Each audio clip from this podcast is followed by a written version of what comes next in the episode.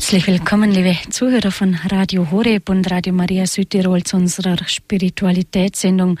Schön, dass Sie alle mit dabei sind. Mein Name ist Doris Frei und ich darf Sie durch diese Stunde begleiten. Wir setzen heute in unserer Spiritualitätssendung die Reihe zum Gebet fort. Titel dieser Reihe ist Reden vor die Wand oder Begegnung mit dem lebendigen Gott. Ein altes Sprichwort sagt, Selbsterkenntnis ist der erste Weg zur Besserung. Doch wie sieht wahre Selbsterkenntnis aus und wie kommen wir zu ihr? Müssen wir dazu einfach die Stille suchen, uns hinsetzen und über uns selbst nachdenken? Sind eine komplizierte Selbstbeobachtung oder Wissen um die psychologischen Vorgänge im Menschen nötig? Die frühen Mönche setzten sich als erstes Ziel die Suche nach Gott und entdeckten, dass sie auf dem Weg zu ihm auch sich selbst begegnet sind. Der Weg des Gebetes ist also ein Weg zu immer klarerer Selbsterkenntnis und ein Prozess innerer Läuterung.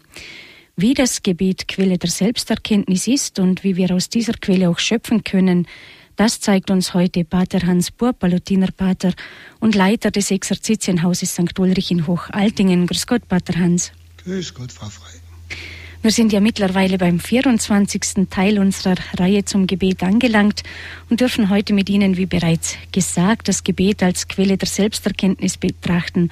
Und dazu übergebe ich Ihnen nun gleich das Wort. Ja, danke schön. Liebe Zuhörerinnen und Zuhörer, man kann staunen, was man alles über das Gebet sagen kann. Ob man damit schon beten kann, ist andere Frage. Aber eigentlich sollte es dem eigenen Beten dienen, vor allem denke ich, sollen all diese Überlegungen, diese 24 Mal, einfach auch helfen, wie gehe ich im Gebet mit Schwierigkeiten um? Welche Rolle spielen sie? Wir haben ja über die verschiedensten Dinge schon gesprochen. Und so möchte ich heute einmal mich ganz und gar auf die alten Väter der Wüste beschränken, diese alten Mönchsväter der ersten Jahrhunderte, die sehr tiefe Erfahrungen gemacht haben und uns aus ihren Erfahrungen auch wirkliche, ja, möchte sagen, Quellen erschließen. Und so, wie Sie schon hörten, heute einmal das Gebet als eine Quelle der Selbsterkenntnis. Wenn Sie äh, ohne Selbsterkenntnis, diesen Satz kennen Sie schon von mir, ohne Selbsterkenntnis gibt es keine Heiligkeit. Und ich denke, gerade auch die Selbsterkenntnis führt uns immer mehr zu der ersten Seligpreisung, die über allem steht. Sie führt uns in diese innere, erfahrbare Armut, auch vor Gott. Wir möchten ja alles so vollkommen machen, auch vor Gott. Jeder, der eigentlich Gott liebt, möchte, ja, ich möchte es mal so sagen, vollkommen beten. Eben in dem Sinn, wie wir vollkommen verstehen. Dabei sein, mit ganzem Herzen, mit glühendem Herzen, mit den Gedanken immer ganz gesammelt sein und so weiter. Und ich denke, wir erleben fast bei jedem Gebet hier ganz andere Dinge. Und all diese Dinge, die Gott zulässt, sind wichtig für meinen Weg zu Gott zur Heiligkeit. Und so erfahre ich auch im, gerade im Gebet eigentlich auch all diese Schwachstellen in mir, ich erkenne mich wie in einem Spiegel.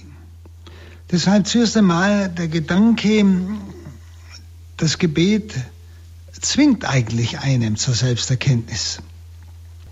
Nun, die alten Väter der Wüste, diese Mönche, ich sage jetzt einfach mit dem Wort Mönche, da wissen Sie, was gemeint ist. Im Gebet wenden sie sich und ihr Herz einfach Gott zu. Und alle miteinander, jeder auf seine Weise, haben erfahren, wie Gott sie eigentlich dabei zwingt, sich zuerst mit dem eigenen Herzen zu beschäftigen. Sie erkennen oder erleben ja selber bei sich, liebe Zuhörerinnen und Zuhörer, dass sie manchmal aus irgendeiner unversöhnten Situation heraus jetzt, ja, es läutet zusammen, jetzt kommen in die Kirche oder jetzt später mit der Familie der Rosenkranz aber wir haben uns nicht versöhnt oder die bestimmte Dinge sind nicht abgeschlossen und wir fangen einfach an zu beten. Und das geht nicht. Dann werden wir erleben, dass in diesem Beten sofort Gott uns zwingt, uns mit unserem eigenen Herzen zu beschäftigen. Weil all das, was nicht gelöst ist, dauernd im Gebet in meinen Gedanken auftaucht. Augustinus schreibt, du aber Herr, du hast mich zu mir selbst gewendet, der ich mir selbst den Rücken kehrte, weil ich mich nicht sehen wollte. Und du hast mich Angesicht in Angesicht mit mir gestellt, auf dass ich sehe, wie hässlich ich sei und wie krüppelhaft, wie voller Schmutz und Flecken und Geschwüre. Und ich sah und erschrak und wusste doch nicht, wohin ich hätte vor mir fliehen können. Ein sehr reales Wort. Und schauen Sie, das sagt der große Kirchenvater Augustinus. Dann dürfen Sie es und ich auch sagen. Nicht?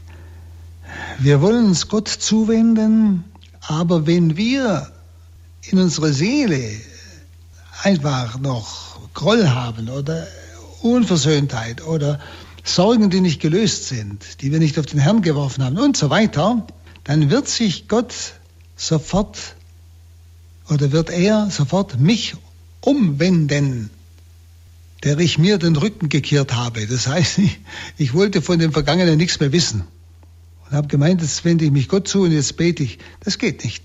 Dann wendet Gott mich wieder um, damit ich mich selber anschaue zuerst einmal. Denn bevor mein Inneres nicht gelöst ist und gereinigt ist, kann ich Gott eigentlich tiefer nicht begegnen. Schauen Sie, darum ist in den ganzen kirchlichen Gebeten bis auf die Höhepunkte der Eucharistie am Anfang immer ein Bußgebet. Also ein Bekenntnis der Schuld. Ein zuerst einmal sich bewusst werden, was ist in mir alles störend drin. Also wir können uns im Gebet uns selber nicht entfliehen. Gott lässt sich nicht als Fluchtweg missbrauchen.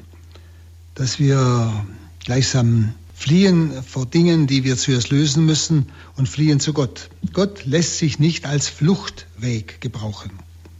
Das zeigt er uns dadurch, dass er immer wieder unsere Gefühle, unsere Gedanken auftauchen lässt, die uns diesen inneren Zustand bloßlegen. Der Abbas Nilos, einer der alten Wüstenväter der sagt, alles, was du aus Rache gegen deinen Bruder tust oder gegen irgendeinen Bruder tust oder Schwester, der dich beleidigt hat, alles, was du also aus Rache tust, wird in der Stunde des Gebetes in deinem Herzen auftauchen. Merken Sie, wir ärgern uns dann, wenn wir richtig und gut beten wollen, und es kommen dauernd andere Dinge uns in den Kopf.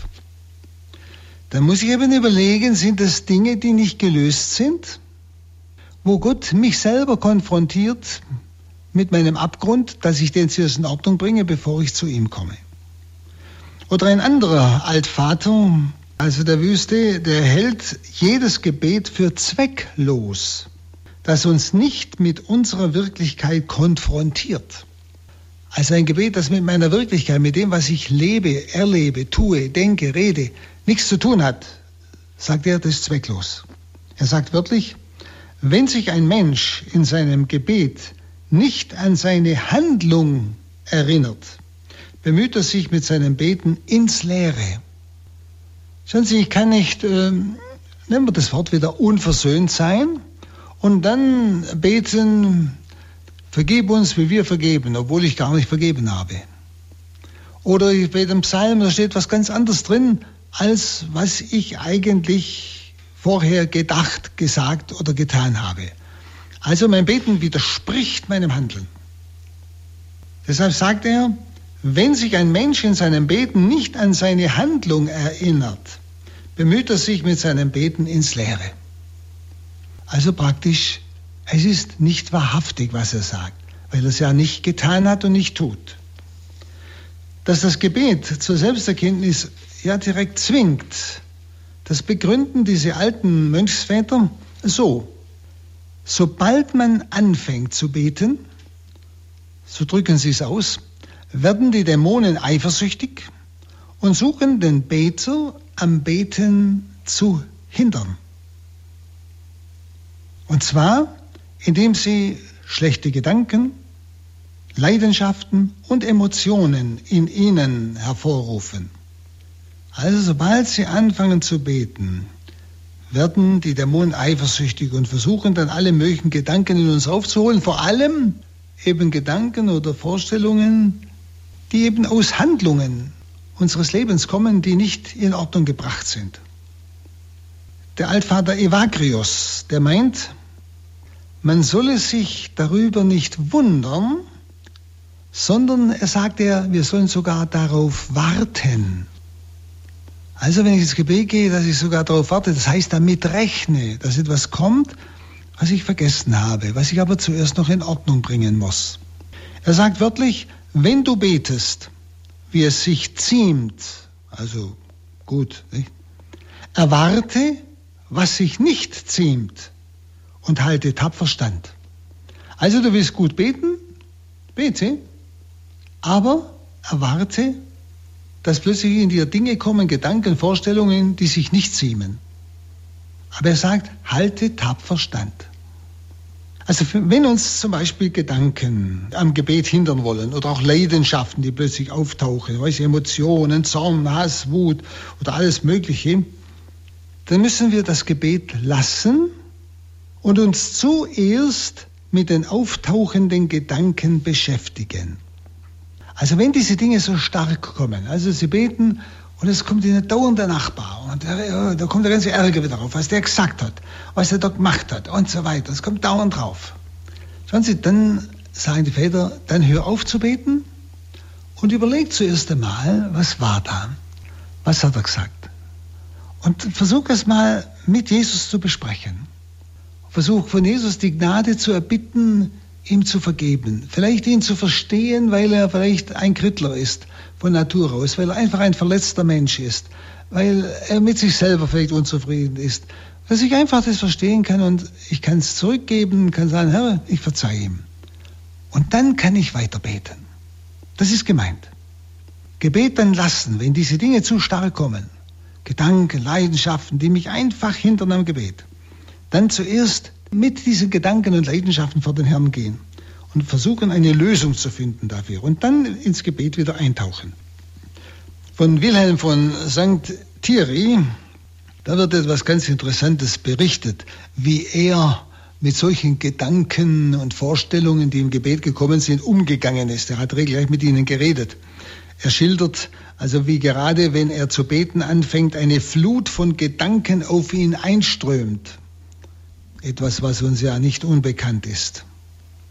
Und er unterdrückt oder verdrängt dann diese Gedanken nicht. Das tun wir ja oft, gell? Das will er nicht, das fort mit dem Zeug, ich will das nicht. nicht? Wir verdrängen es und dann kommt es wieder. Das ist wie eine Feder, die zurückstößt. Also er unterdrückt und verdrängt dann diese Gedanken nicht, einfach um andächtig beten zu können, sondern Wilhelm von St. Thierry, der wendet sich ihnen ganz bewusst zu. Und zwar schildert er es so. So lasse ich also meine Gabe vor dem Altar liegen, er meint das Gebet. Und voll Ungeduld mit mir selbst gehe ich mir selbst auf den Grund. Ich begehre auf gegen mich selbst, zünde die Lampe des Wortes Gottes an und betrete mit grimmigem und erbittertem Geist entschlossen das finstere Gebäude meines Bewusstseins, um endlich zu klären, woher diese Finsternis, dieses abscheuliche Dunkel stammt das mich vom Licht meines Herzens trennt. Da fliegt mir auch schon ein übler Mückenschwarm in die Augen, also gemeint sind Gedanken und alles Mögliche, und bringt es fast fertig, mich aus der Wohnung meines eigenen Bewusstseins zu vertreiben. Aber ich bin fest entschlossen, mir Eintritt zu verschaffen. Denn schließlich steht mir hier das Hausrecht zu. Also bei sich selber, nicht? Und da stürzt sich eine Flut von Gedanken auf mich, völlig undiszipliniert und bunt und verworren. Und das Herz des Menschen kann sie unmöglich sichten und klären, dieses Herz, das sie doch selbst hervorgebracht hat. Ich bleibe indes hartnäckig und setze mich auf einen Stuhl, also gedanklich, wie wenn ich über sie zu Gericht sitzen wollte. Ich befehle ihnen, also diesen Gedanken, all dem, was da hochkommt in mir, ich befehle Ihnen, sich vor mir aufzustellen. damit ich das Gesicht und die Bedeutung eines jeden Einzelnen sehen kann. Also dieses Gedanken. Um jedem seinen geziemenden Platz in meinem Hause zuzuweisen. Also eine sehr kernige Weise, wie er mit diesen ganzen aufbäumenden Gedanken und Vorstellungen und Leidenschaften umgegangen ist, die im Gebet manchmal sehr massiv gekommen sind. Ich denke, es ist eine große Hilfe, solche Worte von wirklich so strebsamen Menschen, heiligen Menschen zu erfahren. Und man merkt, Mensch, denen ging es ja genauso. Aber zu erfahren, wie sind sie damit umgegangen. Wenn sie, wir unterdrücken oft diese negativen Gedanken während des Gebetes. Anstatt sie anzuschauen und uns selbst zu erkennen, da man merkt, was da alles in uns drin ist. Und oft kommen diese Dinge gerade beim Gebet richtig herauf. Also dieser Viktor, er weiß also, dass hinter den Gedanken einfach auch Gefühle stecken, wie zum Beispiel das Gefühl der Eifersucht. Deshalb kommt mir vielleicht im Gebet der Gedanke an einen bestimmten Menschen, weil ich eigentlich auf den eifersüchtig bin oder auf den einen Zorn habe oder sogar einen Hass habe oder einen Ärger habe. Also hinter den Gedanken stecken Gefühle, das entdeckt er. Also wie gesagt, Gefühl der Eifersucht, des Zorns, des Hasses, des Ärgers und so weiter. Wenn diese von der Liebe ersetzt werden, dann kommen die Gedanken zur Ruhe. Und der Mensch kann sich Gott zuwenden. Das heißt also, wenn ich mich damit beschäftige und vielleicht mich entscheide, diesen Menschen in der Liebe anzunehmen, einfach zu vergeben, Liebe heißt da nicht große Gefühle, aber von Gott her. Ich nehme dich an, du darfst so sein. Und so heißt es bei einem, so ist nun alle Finsternis verscheucht, also dieser Viktor von St. Thierry sagt es, so ist nun alle Finsternis verscheucht und ich kann auf dich blicken, du Licht der Wahrheit. Ich kann offener und vertrauter mit dir sprechen. Ich kann dir alle Abgründe meines Bewusstseins aufdecken und so weiter. Das, er sagt, dann bin ich frei und dann kann ich mit dir ganz offen reden, lieber Gott. Also der, der Mönch muss also im Gebet die auftauchenden Gedanken beobachten und nach deren Ursache fragen. Probieren Sie das mal. Sie ein Gebet so Gedanken haben, nicht einfach wieder unterdrücken und wieder zum Gebet zurückkehren, wenn es starke Gedanken sind. Manchmal sind es ja bloß so kleinere Einfälle, die kann man wegschieben und macht weiter, das Problem nicht. Aber manchmal sind es ja Dinge, die dauernd auftauchen und einen dauernd beschäftigen, und zwar massiv beschäftigen im Gebet. Also die Gedanken beobachten, die da auftauchen und nach der Ursache fragen, warum kommen die so? Warum kommt mir dieser Mensch da in den Kopf? Warum kriege ich da plötzlich so eine Wut? Also die Selbsterkenntnis ist ja nicht Selbstzweck, sondern dient dem besseren Gebet. Denn Gott lässt mich diese Dinge erkennen, weil sie mich einfach hindern, tiefer in die Beziehung zu ihm einzutreten. Deshalb muss er sie mir, dass er überhaupt durch seinen Geist zuerst aufdecken. Und das geschieht halt, sobald ich zu beten beginne.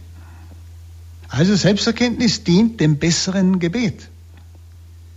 Wenn also die Mönche immer wieder zu konsequenter Selbstbeobachtung und Selbsterkenntnis aufrufen, und zwar eben gerade im Gebet, wenn so Sachen kommen, nicht, dann haben sie immer als Ziel die Ermöglichung des echten Gebetes. Das ist immer das Ziel. Man kann es auch sagen, die Ermöglichung der größeren Liebe zu Gott, aber auch zu Menschen. Nun, dieser Mönch kann allerdings diese hindernden Gedanken nicht einfach unterdrücken. Er kann sie nur loslassen. Und damit gibt er uns einfach ein Beispiel. Also Selbsterkenntnis gehört nach dem großen Antonius, dem Wüstenvater, Selbsterkenntnis gehört zum glaubenden Menschen, zum liebenden Menschen, zum gottliebenden Menschen.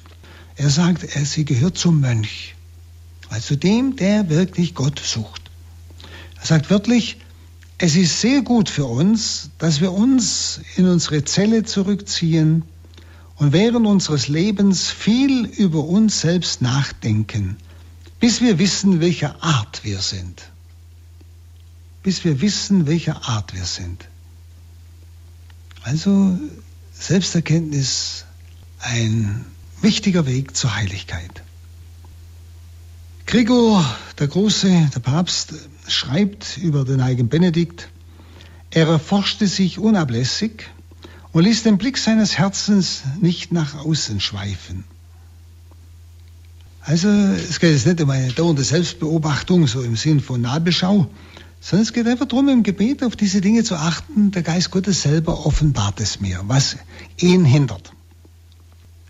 Die Philokalie, das ist eine Sammlung von Schriften über das Jesusgebet. Die Philokalie sagt, ist ein Büchle, je mehr ihr die Aufmerksamkeit auf eure Gedanken richtet, desto besser könnt ihr mit einer glühenden Sehnsucht zu Jesus rufen.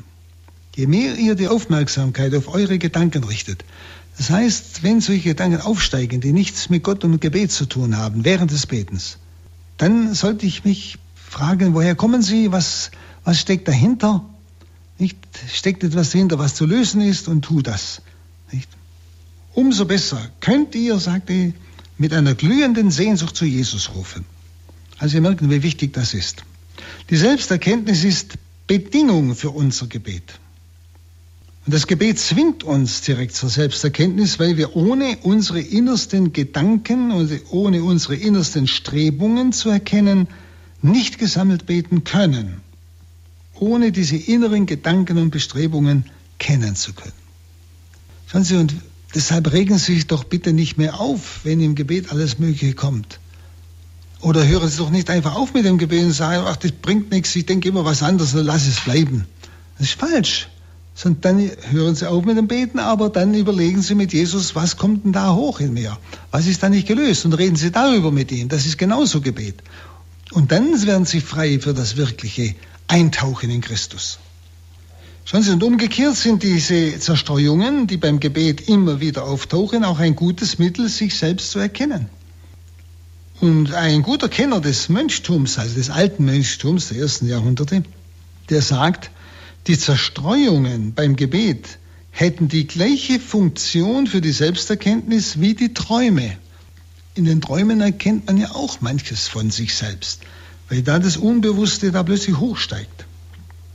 Also sie seien eine Art, sagt er, von Wachträumen über das, was uns beschäftigt. Sie geben Aufschluss über das, was im Unterbewussten vor sich geht.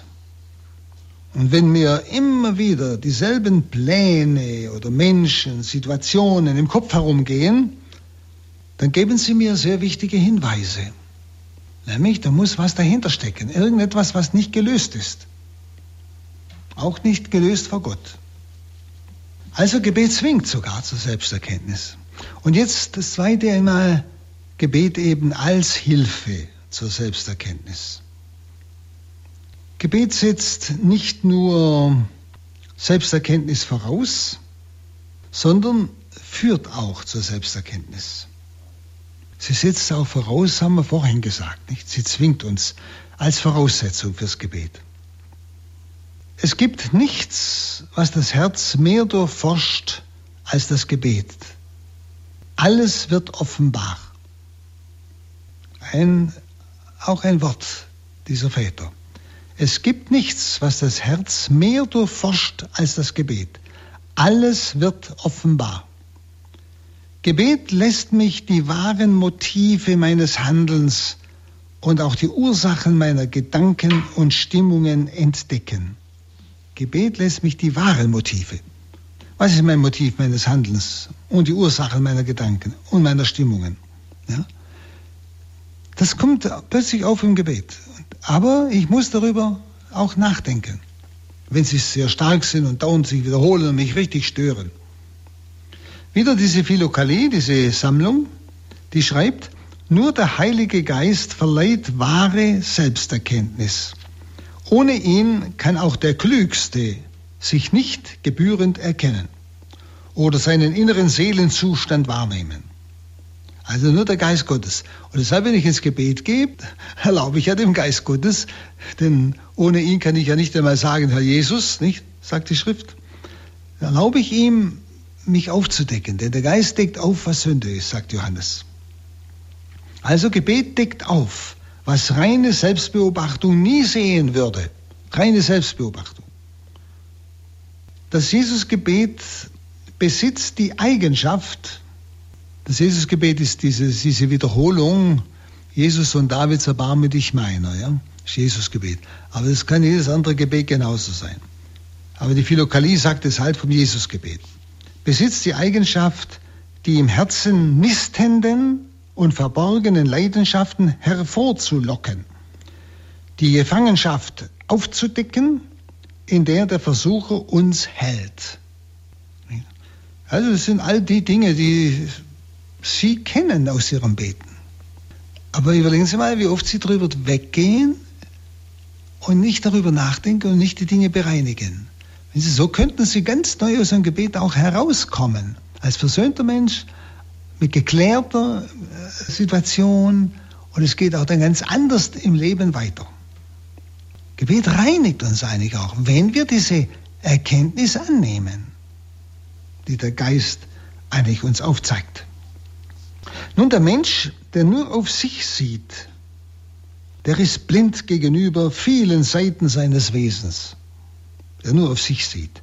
Wenn Sie, indem ich im Gebet von mir nun weggehe, nämlich auf Gott zu und auf Gott sehe, das tue ich im Gebet, gehe von mir weg und schau Gott an, kann ich nun von Gott her, nämlich von Gott her, auf, auf mich blicken und mich im Lichte Gottes weit besser erkennen. So sagt einer, das Gebet stellt den Menschen in die Zweiheit des Ich und des jenseitigen Du. Das Gebet stellt mich gleichsam ja, in diese Zweiheit. Ich kann von Gott her mich anschauen. Also nicht, ich gucke mich einfach an, so egoistisch, nicht? sondern im Gebet gehe ich zu Gott und von Gott her sehe ich mich. Im, oder wie wir sagen, im Lichte Gottes erkenne ich ihn. In der Wahrheit Gottes erkenne ich mich. Und diese Zweiheit ermöglicht es dem Menschen, aus seinem kleinen Ich auszubrechen, um sich von einer anderen Warte aus zu sehen, nämlich von Gott her, von seinem Wort her. Und dieses Gespräch kann einen seelischen Handlungs- und Heilungsprozess einleiten. Für diese alten Mönche bedeutet Selbsterkenntnis mehr als nur Bewusstwerden des Unbewussten und mehr als Erkenntnis des eigenen Schattens, wie die Psychologie sagt. Das ist mehr. Selbsterkenntnis ist für die Mönche, also für den glaubenden Menschen, für jeden von uns, Selbsterkenntnis ist für sie wesentlich Erkenntnis der eigenen Sünde. Und für die Philokalie, diese Gebetssammlung, ist die Selbsterkenntnis im Gebet viel tiefer als die natürliche Selbsterkenntnis. Die Philokalie sagt, geistige Selbsterkenntnis, welche vor dem Angesicht Gottes entsteht, erschließt dir das Verborgene in einem bis dahin unerahnten Ausmaß. Sie öffnet die Augen und lässt das Gefüge der Seele klar durchblicken. Die, also es ist eine, eine ganz entscheidende Sache. Wenn Sie ich kann mit jemand reden und merken, naja, ich habe den Fehler gemacht oder ich habe jeden Fehler gemacht. Aber wenn ich im Gebet zur Selbsterkenntnis komme, wenn der Geist mich dahin führt, wenn ich von Gott her mich sehen kann, ist das ein viel tieferes Erkennen. Das merken Sie dann an diesem Sündenbewusstsein. Wenn ich nur so überlege mit jemandem, ja, wie war das? Ach ja, das habe ich, hätte ich eigentlich können anders machen. Wenn Sie das kein Sündenbewusstsein, sondern, ja gut, das war jetzt nicht richtig, das würde ich das nächste Mal anders machen. Aber hier kommt es zu einem ehrlichen Sündenbewusstsein, einem Fehler, den ich vor Gott bringe, der gereinigt wird, der geheiligt wird, geheilt wird, Entschuldigung, geheilt wird. Und ich kann wie ein Neugeborener ganz anders in die Zukunft gehen. Das geht also viel, viel tiefer, diese Erkenntnis, diese Selbsterkenntnis.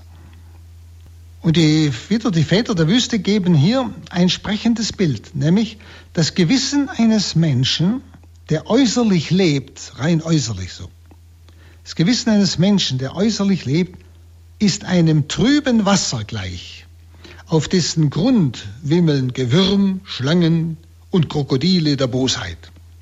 Der Ahnungslose merkt nichts davon, denn das trübe Wasser verbirgt ihm die klare Sicht. Er lebt sorglos, hält sich für gut und verurteilt die anderen. Also das Gewissen eines Menschen, der nur äußerlich und oberflächlich religiös lebt, ist in einem trüben Wasser gleich. Das Gewissen eines Erleuchteten, das heißt einer, der wirklich mit Gott lebt, das im Gebet sich Gott öffnet. Das Gewissen eines Erleuchteten ist dagegen einem klaren Wasser gleich. Im Sonnenlicht der Gottesgnade wird jedes Stäubchen sichtbar. Und jedes Stäubchen schmerzt gewaltig, denn es trennt von Gott. Wahre Selbsterkenntnis ist Hellsicht aller eigenen Fehler und Schwächen in einem solchen Maß, dass sie alles erfüllen. Eine schmerzliche Selbsterkenntnis, die mit Reue durchdringt, begleitet jedes wahre Gebet. Also Sie merken den himmelweiten Unterschied zwischen dem Gewissen eines oberflächlich, äußerlich lebenden Menschen und dem Gewissen eines wirklich vom Geist Gottes durchdrungenen Menschen. Er erkennt selbst die kleinsten Kleinigkeiten und äh, sie schmerzen ihn. Das ist, was wir Sündenbewusstsein nennen. Und er löst sie und lässt sich von Gott vergeben und kann wie ein Neugeborener sein Leben weitergehen. Das ist was ganz, ganz anderes, als wenn ich nur so oberflächlich erkenne, oh, das war nicht richtig und fertig. Und das ist gemeint. Zu dieser tiefen Selbsterkenntnis, zu dieser befreienden Selbsterkenntnis führt der Geist Gottes im Gebet. Und wissen Sie, ohne diese befreiende Selbsterkenntnis werden Sie merken, ist immer etwas auf unserem Seelengrund, was uns stört. Es ist irgend immer etwas in uns, wo wir einfach irgendwie wahrnehmen, irgendwas stimmt nicht ganz. Es kommt kein wirklich tiefer Friede auf, im Sinn von total zufrieden sein innerlich wirklich froh sein, egal in welcher Situation. Das ist nur möglich, wenn der Geist Gottes auch mir die Stäubchen der Tiefen offenbaren darf. Und ich sie in die Vergebung Gottes hineingeben darf. Dann komme ich in diese wunderbare Neugeburt, könnte man sagen, Freiheit. Nun, die Erkenntnis der eigenen Sünde ist nur dann echt, wenn der Mensch daran leidet. Also das, was wir Sündenbewusstsein nennen. Und sonst, das ist eine der größten Zeitkrankheiten, wenn nicht die größte. Es ist kein Sündenbewusstsein mehr da. Der Mensch erkennt nur noch oberflächlich, oh ja, das war falsch, aber, aber er kümmert sich nicht groß drum. Er bittet doch nicht einmal richtig Gott um Vergebung. Nicht? Und will aber Gott begegnen. Wie soll das geschehen? Nicht? Und es kommt zu keinem Neuanfang. Es kommt zu keinem tieferen Beziehung zu Gott. Nicht? Denn die Selbsterkenntnis führt zum inneren und zum tieferen Gebet. Die Philokalie sagt wieder, wahre, erschütternde Selbsterkenntnis erzeugt eine tiefe innere Demut, die für das echte Gebet notwendig ist. Eine innere Demut ist diese innere Armut, dieses Wissen, Herr, ich bin begrenzt und ich habe die und die Schwächen. Ich brauche dich, ich komme zu dir nicht als einer, der alles kann und, und, und sich selber sicher ist und so in diesem Sinne, so im Sinne des Stolzes, sondern in der ganzen Demut, in dem ganzen Bewusstsein, wozu bin ich fähig. Aber ich darf zu dir kommen so. Nicht? Wahre, erschütternde Selbsterkenntnis erzeugt eine tiefe innere Demut, die für das echte Gebet notwendig ist. Der stolze Mensch ist nicht frei. Der stolze Mensch ist nicht bis ins Innerste eigentlich glücklich. Nur der Demütige. Demütig ist nicht einer, der dem gedemütigt wird, niedergedrückt, sondern der wahrhaftig ist zu sich selber. Der sich ganz tief erkennt und befreit ist über diese Erkenntnis. Gebet ist nicht ein Mittel, um sich aus Neugier selbst zu erkennen. Dazu ist es nicht da, um mal wirklich nur aus Neugier sich selbst zu erkennen. Im Gebet geht es um die Demut, zu der schonungslose Selbsterkenntnis führt. Dann noch ein drittes Gebet als Methode der Selbsterkenntnis. Nun die Untersuchung der Gedanken nach dem Willen der Mönchsväter geschieht nicht vor dem Gebet oder nach dem Gebet, sondern die Untersuchung der Gedanken geschieht im Gebet und durch das Gebet. Also die Väter der Wüste haben sehr großen Wert gelegt auf die Gedanken. Ich habe das schon oft anklingen lassen. Aber man kann es nie genug wiederholen, wissen Sie, was wichtig ist.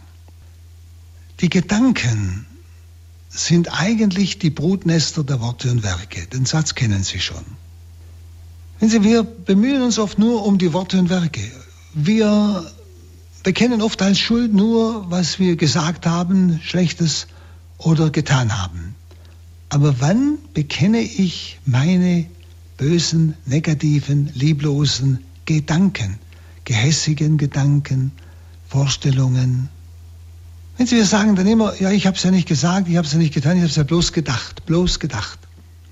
Aber schauen Sie, wenn ich mir dieser Gedanken nicht bewusst werde, die ich einem Konfitior als erstes bekenne, ich habe gesündigt in Gedanken, dann erst in Worten und Werken. Wenn ich mir das nicht bewusst werde, dann kann ich diese, das, was in den Gedanken gegenwärtig ist, nicht reinigen. Überlegen Sie noch einmal, wenn Sie so spontan in irgendeiner unüberlegten Situation jemand ein Wort hingeknallt haben, das wirklich die Scheiben geklirrt haben, Sie können das Wort nicht mehr zurücknehmen. Der ist vollkommen eingeschnappt. Und Sie bereuen es nachher selber, dass Sie so was Dummes gesagt haben. Aber wenn Sie mal überlegen, wie oft Sie diese Gedanken oder diesen Menschen schon immer in Gedanken vor sich hatten, in negativer Weise, indem Sie sich geärgert haben über ihn, negativ gedacht haben. Aber Sie haben das nie gelöst. Sie nie vor Gott gegangen sagen, verzeih mir, ich denke über den schlecht. Und dann mal überlegen, wer ist dieser Mensch und warum ist das so? Um ihn einfach mal vor Gott anzuschauen, um ihm so wirklich vergeben zu können. Ja, du bist einfach auch hier ein, wie soll man sagen, ein verletzter Mensch, ja, ein empfindlicher Mensch. Einer, der so schlechte Erfahrungen gemacht hat auf diesem Gebiet. Und deshalb verstehst du auch manches einfach verkehrt und bist immer einem gleich böse oder sonst etwas. Verstehen Sie? Ich versuche, ihn zu verstehen vor Gott und reinige so meine Gedanken. Jetzt sind die Gedanken geklärt. Wenn Sie, dann kommt es auch nicht spontan ins Wort oder ins Werk, wenn ich einmal in eine konkrete oder unüberlegte Situation hineingerate. Die Untersuchung der Gedanken geschieht also nicht vor dem Gebet und nach dem Gebet, sondern im Gebet und durch das Gebet. Aber wir sollten es tun. Denn im Gebet kommen all diese Dinge in Gedanken ja auf. Ja? Und so besteht die Kunst des verständigen Gebetes gerade darin, alle Arten von Anfechtungen zu überwachen. Alle Arten von Anfechtungen zu überwachen. Zu sehen, und zwar wie diese nahen, wann sie nahen und woher sie nahen und in welchem Ausmaß sie nahen. Die Kunst also, die, die Kunst des verständigen Gebetes besteht also darin, dass ich all diese Arten der Anfechtung, die während des Gebetes in meinen Gedanken auftauchen, überwache.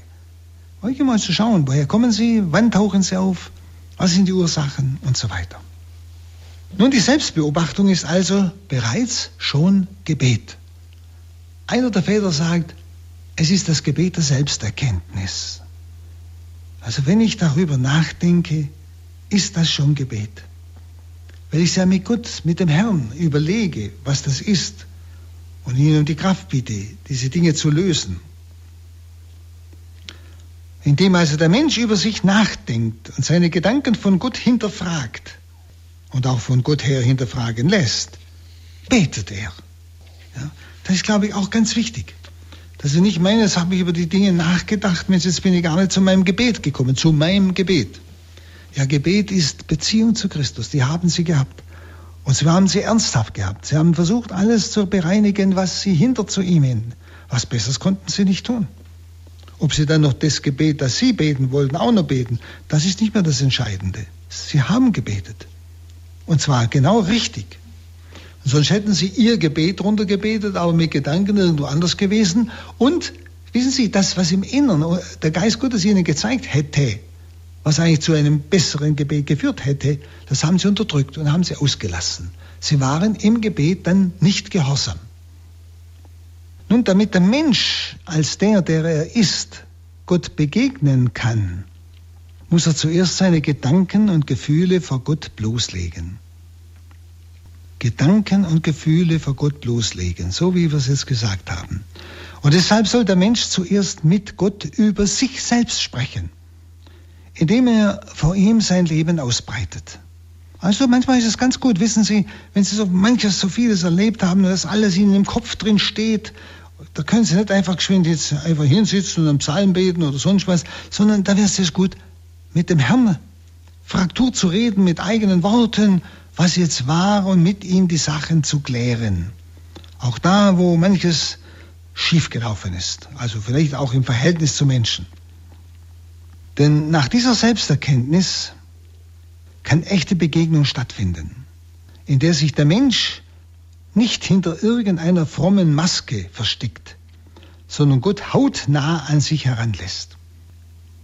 Denn das, Sie verstehen ja, dass es ein Widerspruch ist. Ich habe vielleicht einen, einen Zorn auf jemand im Herzen und jetzt gehe ich vor Gott und in einem Psalm, da bete ich ihm also wunderbare Dinge vor, aber die haben gar nichts zu tun mit meiner Unversöhntheit. Sehen Sie, ich nehme eine Maske auf, als wäre alles klar als wäre alles in Ordnung. Und so trete ich vor Gott hin. Aber es ist eine Lüge. Cassian, äh, das Jahr 435, der rät den Mönchen, also auch einer der Mönchsväter der Wüste, täglich sich in der Meditation, also in der Betrachtung, sogar Beleidigungen und so weiter vorzustellen und sich dabei zu beobachten, wie sie reagieren. Es soll ihn also den Mönch der Wunsch dabei leiten, sich in eine Verfassung zu bringen, die Gott von ihm will, nämlich Demut und Sanftmut. Schauen Sie, das haben wir jetzt gar nicht nötig. Wenn Sie, dieser Mönch hat ganz allein in der Wüste gelebt. Er musste sich also Beleidigungen und so weiter vorstellen, weil niemand da war, das getan hat. Aber Sie brauchen sich nicht vorstellen, oder? Sie haben genug Gelegenheit um sich herum, wo Sie mal beleidigt werden wo Ihnen mal jemand an der Karre fährt, wie man sagt. Verstehen Sie, uns wird das Haus geliefert. Wir brauchen uns nicht einmal anstrengen. Die Umgebung ermöglicht es uns zu erkennen, wie reagiere ich, wenn jemand mir so oder so kommt. Und dabei sollte ich den Wunsch haben, wenn ich die Dinge erkenne, mich in diese Verfassung der Demut und Sanftmut zu berühren. Über solche Erlebnisse. Also die Selbsterkenntnis dient der Heilung und ist bereits der erste Schritt. Dient also auch der inneren Heilung.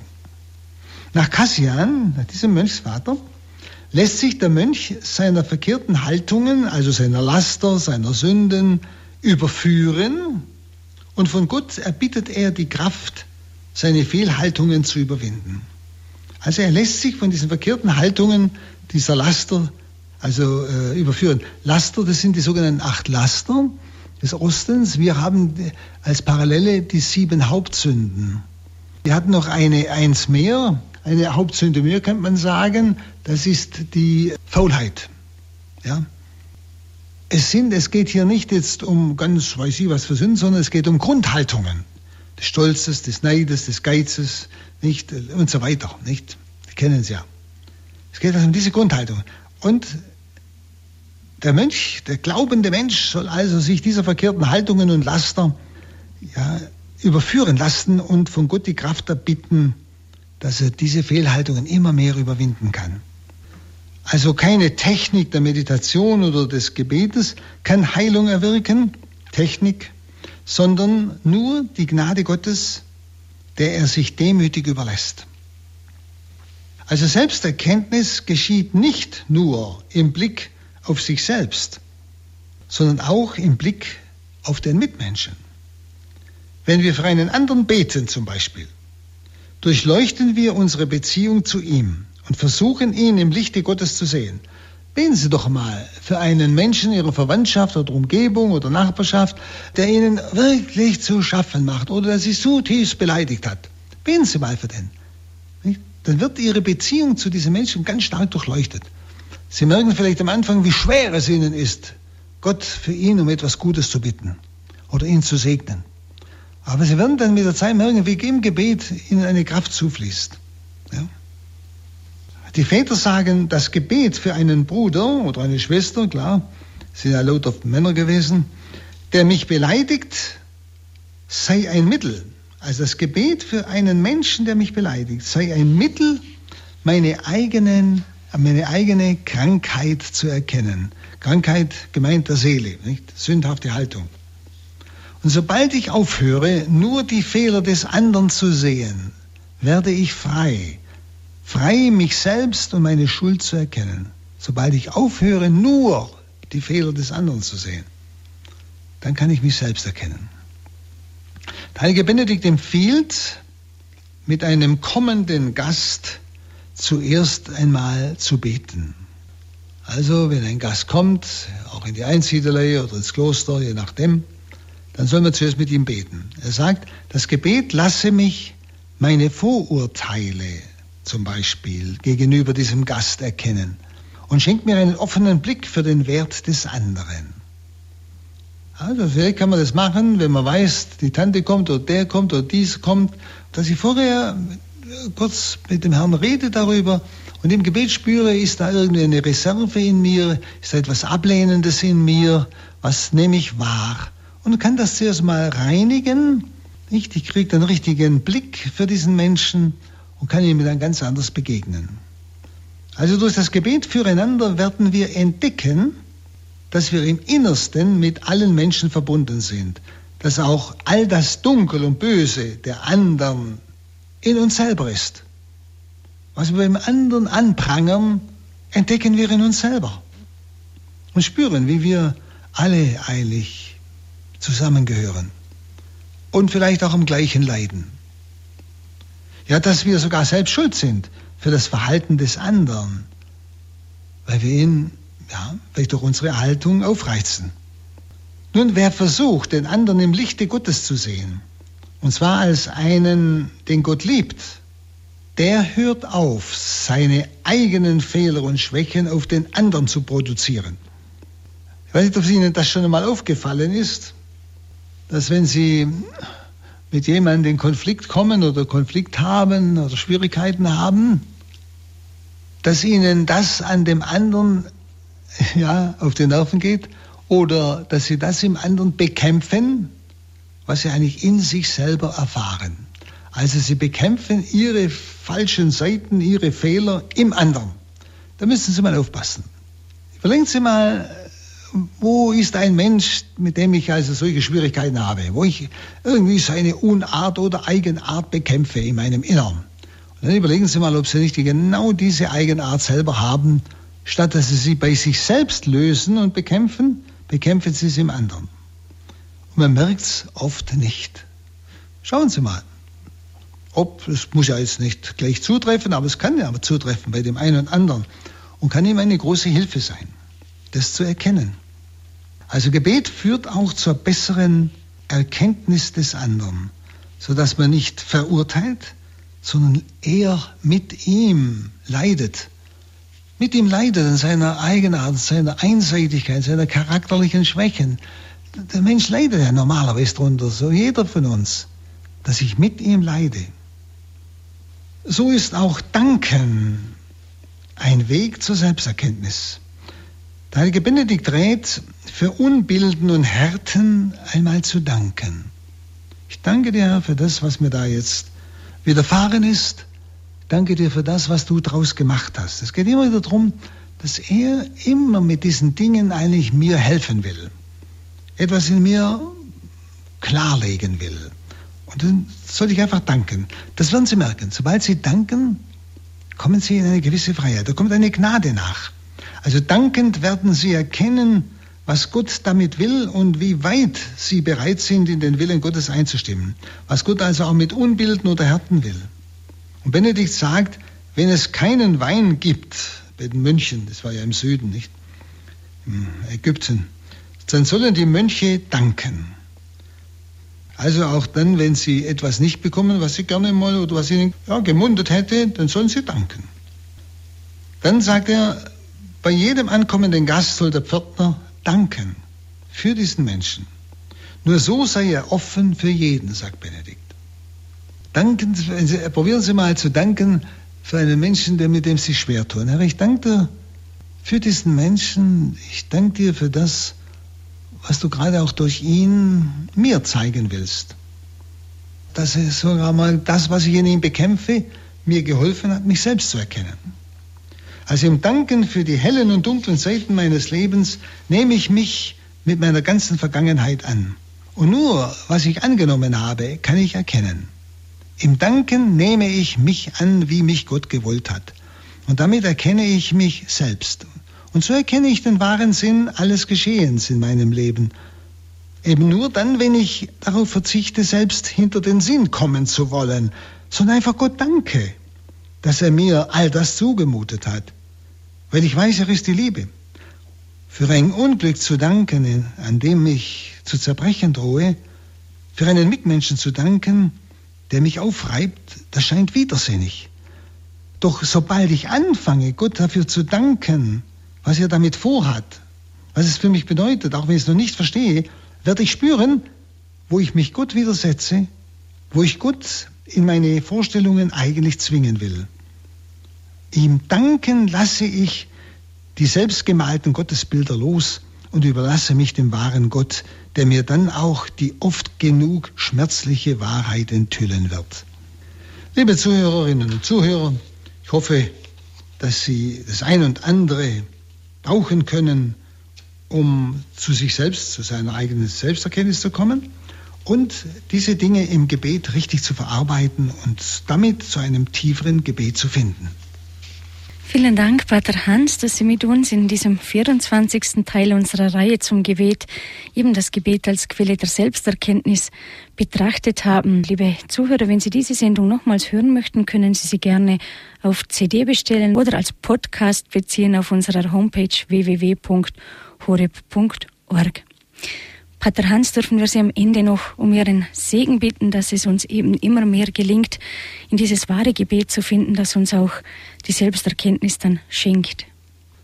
Herr, wir bitten um diesen Geist, der aufdeckt, was in uns ist, aber in liebevoller Weise und durchdringe uns ganz und gar und führe uns durch ihn in eine ganz tiefe und immer wachsende Beziehung zum dreifaltigen Gott, zum Vater, zum Sohn, aber auch, dass der Geist uns immer tiefer auch in sich selbst hineinführt. Und dazu segne euch der allmächtige Gott, der Vater und der Sohn und der Heilige Geist. Amen. Amen.